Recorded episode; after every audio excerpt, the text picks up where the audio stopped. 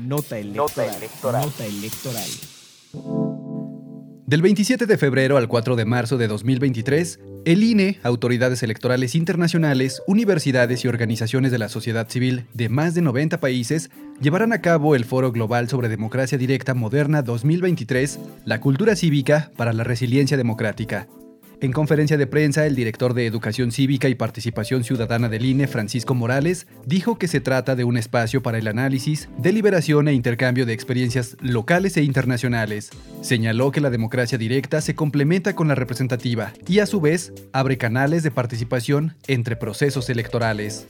La democracia directa no se contrapone con la democracia representativa, sino se complementa. Por ejemplo, abre canales de participación entre un proceso electoral y el siguiente en un territorio. Permite la toma de decisiones de la ciudadanía en la definición de políticas públicas relevantes o permite la revocación del mandato de las autoridades. El copresidente del Foro Global de Democracia Directa Moderna, Joe Matthews, expresó que México tiene información relevante por compartir.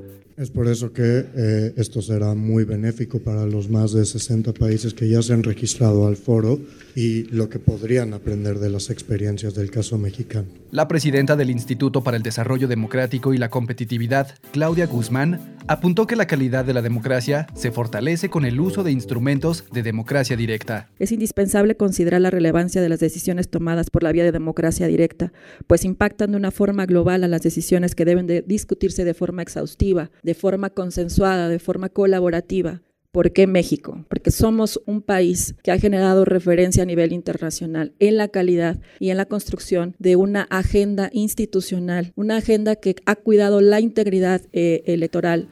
Por su parte, la presidenta del Instituto Electoral de la Ciudad de México, Patricia Avendaño, manifestó que la democracia se construye día a día, se defiende y se debe transmitir a las nuevas generaciones para que se apropien de ella y hagan uso de sus derechos. Que se escuche cuál es el sentir de la ciudadanía, porque a final de cuentas, instituciones democráticas, instrumentos de democracia, sirven para un solo fin, brindar a la ciudadanía la posibilidad del ejercicio pleno de sus derechos y garantizar que la democracia no solamente se transmite o se manifiesta en el ejercicio de un voto, sino que tiene una manifestación específica para el bienestar ciudadano.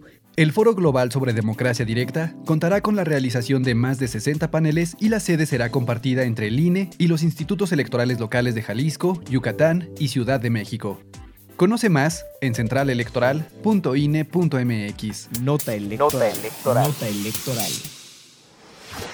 Central Electoral.